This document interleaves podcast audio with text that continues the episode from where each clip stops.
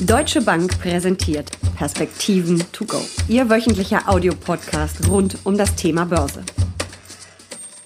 Die Bilanzsaison nähert sich ihrem Ende. Viele Unternehmen haben die Erwartungen übertroffen, aber waren die Zahlen eigentlich wirklich so gut? Und wie ist der Ausblick ausgefallen? Das ist unser Thema in den aktuellen Perspektiven to go und darüber spreche ich jetzt mit Uli Stefan, Chefanlagestratege der Deutschen Bank. Mein Name ist Jessica Schwarzer. Uli, wie waren die Zahlen? Waren die richtig gut oder eher durchwachsen? Na, sie waren auf jeden Fall besser als erwartet. Das kann man, glaube ich, schon mal festhalten. Wobei die Erwartungen auch sehr niedrig waren, ähm, im negativen Bereich. Wir sind jetzt von unten an die Null herangestoßen. Es gibt auch wieder ähm, ein Großteil der Unternehmen, vor allen Dingen in den USA, die die, die, die Erwartungen dann tatsächlich äh, übertroffen haben. Das ist traditionell in den USA höher, äh, liegen wir bei 75 Prozent in etwa. Wobei da ja in der Regel die Erwartungen auch vorher mächtig runtergeschraubt werden. Das ist ja eigentlich immer dasselbe Spiel, was wir da. Ja, genau. Wir waren in den USA dann bei minus drei Prozent und äh, laufen jetzt wohl auf minus eins bis null irgendwo so raus. Also richtig dolle ist es natürlich nicht. Ähm, aber ähm, es ist eben besser als erwartet. Und was den Markt vor allen Dingen interessiert, das sind natürlich die Ausblicke. Äh, die waren auch nicht so schlecht und ähm, ein bisschen paradoxerweise sagt er oder argumentiert der Markt, äh, je schlechter jetzt 2019 wird, äh, desto mehr Hoffnungen haben wir dann Richtung 2020.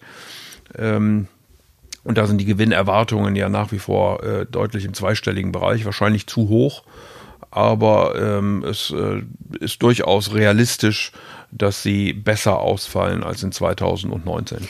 Es sind dann die Ausblicke auch der Grund dafür, dass wir so eine Rallye ja im Prinzip an den Märkten gerade erleben? Die Rekorde purzeln ja. Ja, das ist aber natürlich auch ein, ein Blick auf die Entwicklungen, die wir im Handelsstreit sehen, die wir mit dem Brexit äh, sehen. Ähm, Insofern reflektieren natürlich auch sofort und die Unternehmenslenker gehen ja auch direkt darauf ein, wie groß die politischen Unsicherheiten sind und ob die eben etwas aus dem Markt herausgehen.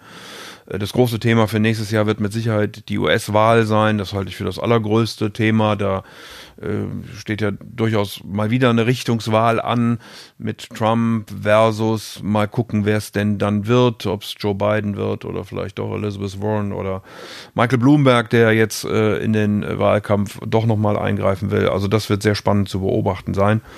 Ähm, und danach werden sich dann auch immer wieder die Aussichten und äh, die Kommentare der ähm, Unternehmenslenker richten.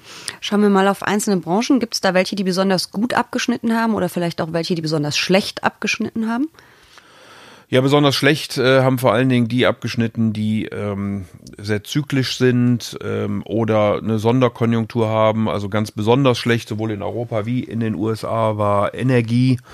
Äh, das liegt natürlich am Ölpreis, der äh, stark unter dem Niveau vom letzten Jahr liegt. Es wird einfach genug Öl produziert. Die Nachfrage aufgrund der schwächeren Konjunktur wächst nicht in dem Maße. Insofern haben wir ein Überangebot und der Ölpreis ist äh, relativ schwach. Äh, wären nicht äh, Länder wie Libyen, wie äh, der Iran, wie Venezuela äh, aus verschiedensten Gründen äh, ohnehin vom Markt genommen, wäre der Preis wahrscheinlich noch deutlich tiefer. Aber die USA sind mittlerweile der größte Produzent der Welt. Und das äh, schlägt sich dann äh, natürlich eben auch in den Gewinnen und damit in den Entwicklungen der äh, Unternehmen wieder. Material ist äh, relativ schlecht gewesen. Und auf der anderen Seite, die Guten sind dann eben äh, Technologieunternehmen, ähm, etc., die da sehr gut performt haben. Mhm. Und wenn wir mal in die, wir haben jetzt ja viel auf die USA geschaut, wenn wir mal nach Europa gucken, wie läuft da die Bilanzsaison? Ja äh, deutlich schwächer als äh, in den Vereinigten Staaten. Ähm, das war aber auch nicht anders zu erwarten. Auch die Erwartungen waren äh, niedriger. Traditionell schlagen die europäischen Unternehmen in nicht einem ganz so hohen Ausmaß die Erwartungen, äh, wie die amerikanischen das tun. In Amerika hat man die Pre-Earning-Season, wie es so schön heißt, also wo im Vorfeld äh, dann, das hat man zwar eigentlich in Europa auch, aber irgendwie schaffen die Amerikaner es da besser, die Erwartungen, glaube ich, so runter zu managen, dass sie dann auch anschließend geschlagen werden können. Äh, nichtsdestotrotz waren auch einige Unternehmen in äh, Europa, die positiv äh, überrascht haben. Ähm, auch einige aus dem deutschen Aktienindizes, äh, also Technologie, da gibt's gar nicht so viel. Ähm, aber auch Autounternehmen haben wieder zugelegt, äh, jetzt im dritten Quartal. Das liegt wahrscheinlich auch daran, dass sie Hoffnung haben, dass die Autozölle vielleicht doch nicht kommen aus den USA. Ja, das liegt daran, da gibt's ja auch Meldungen, also da werden wir ja äh, jetzt in Kürze, sprich morgen, wird da die Entscheidung anstehen zu den Autozellen.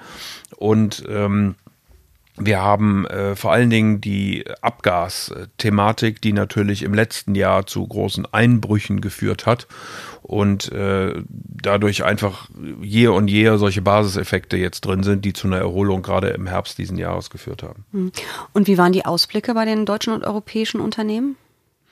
Ja, eben sehr gemischt. Es kommt dann darauf an, äh, wie die einzelnen Sektoren sind. Ähm, es ist natürlich immer noch großer Handlungsbedarf, Investitionsbedarf bei den Automobilen.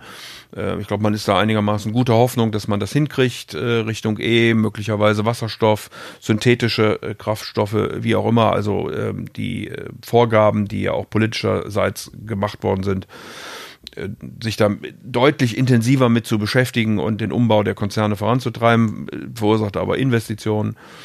Ähm, wir haben die Chemie, da war es dann durchaus etwas gemischter. Wir haben äh, den Maschinenbau, der war auch nicht so richtig äh, hoffnungsfroh. Das liegt aber am Welthandel. Also sollten wir dort eine gewisse Entspannung sehen, dann kann das natürlich auch ähm, sich verbessern in der nächsten Zeit. Äh, wir haben auch Produktzyklen, die wieder äh, hinzukommen. Also insgesamt äh, sind wir der Meinung, dass wir wohl eine technische Rezession kriegen. Ähm, also im Laufe der Woche kommen noch die Zahlen fürs dritte Quartal. Ähm, da erwartet der Konsens minus 0,1, wir erwarten minus 0,4. Äh, aber wie dem auch sei, das wäre dann das zweite Quartal hintereinander technische Rezession. Wir erwarten aber nicht, dass es eine Rezession insgesamt geben wird. Also was Klärst du das denn nicht VWLern und BWLern, was eine technische Rezession ist? Ich war gerade dabei. Gut. ähm, also wir glauben nicht, dass es über das Gesamtjahr eine Rezession geben wird, sondern dass es eben nur zwei Quartale innerhalb eines Jahres äh, betrifft und das nennt man dann technische Rezession und äh, wie gesagt äh, dann äh, aufgrund von Produktzyklen, aufgrund von äh, etwas weniger Unsicherheit Richtung Handel, Produktion und Wertschöpfungsketten erwarten wir, dass es 2020 dann wieder etwas besser wird. Mhm. Du hast gerade schon den Welthandel angesprochen. Da fällt uns natürlich sofort wieder der Handelsstreit zwischen China und den USA ein. Da gibt es ja auch im Augenblick eher Entspannung. Ähm, glaubst du, dass wir das Thema vielleicht doch irgendwann mal abhaken können? Ja, im Moment sucht man ja noch einen Ort, äh, an dem man sich denn dann die Hand geben könnte, nachdem äh, Santiago de Chile ausgefallen ist. Ähm, zuletzt ähm, gab es äh, sehr viel Euphorie vor dem Hintergrund, dass Gerüchte aufkamen, Zölle würden sogar zurückgenommen werden. Das passiert wahrscheinlich nicht. Zumindest hat der amerikanische Präsident gesagt, dass er da nie von ge gesprochen hätte. Und es gibt Stimmen aus Amerika, die argumentieren, dass man dieses Pfand auch nicht aus der Hand geben sollte, zumindest nicht in Phase 1 der Verhandlungen. Und darum geht es ja im Moment. Die Chinesen haben moderat Dinge zugesagt. Sie würden Agrarrohstoffe importieren, vielleicht auch Gas, aber in Richtung äh, geistige Eigentum etc. ist noch wenig passiert und deswegen ähm, ist es im Moment, glaube ich, eher unwahrscheinlich, dass tatsächlich Zölle zurückgenommen werden. Äh, wir haben ja gesehen, dass die Zölle im äh, Oktober nicht erhöht worden sind. Der nächste große Prüfstein wäre dann Mitte Dezember, wo ja die USA bzw. der amerikanische Präsident ursprünglich angekündigt hatte, gerade auf die Produkte, die amerikanische Konsumenten kaufen, Zölle erheben zu wollen und mal gucken, ob die denn dann auch zurückgestellt werden oder wie man damit umgeht und ob es, wie gesagt, was ich vorhin sagte, einen Ort gibt, an dem man sich trifft und an dem man dann sich freundschaftlich die Hand gibt, um äh, die Dinge auch zu besiegeln. Schauen wir nochmal auf die ähm, Bilanzzahlen in China. Da ist es ja nicht ganz so toll gelaufen. Da haben relativ viele Unternehmen ähm, enttäuscht. Ähm, wie sieht es da mit den Ausblicken aus? Ja, die chinesischen Unternehmen sind äh, relativ billig. Die äh, Gewinne sind auch in diesem Jahr nicht gut gelaufen. Die Gewinnerwartungen für nächstes Jahr sind deutlich besser. Das liegt natürlich auch an Basiseffekten, das liegt aber auch daran, dass wir einen äh, Zyklus gesehen haben, wo wir gerade im nächsten Jahr erwarten, dass Autos, dass äh, Halbleiter, dass aber auch ähm, Mobiltelefone äh, wieder mehr gekauft werden. Der chinesische Konsument war da sehr zurückhaltend in den letzten Jahren. Ähm, und insofern wäre die Hoffnung, dass die Gewinne fürs nächste Jahr deutlich besser laufen und vor dem Hintergrund, dass es hoffentlich eine Entspannung beim Handel gibt, und diese Aktien relativ günstig sind, äh, ist das für uns sicherlich etwas, wo wir Richtung 2020 auch hingucken werden, also chinesische, asiatische Aktien. Du steckst ja gerade mitten in deinem Jahresausblick 2020, über den werden wir ja auch demnächst ausführlich sprechen.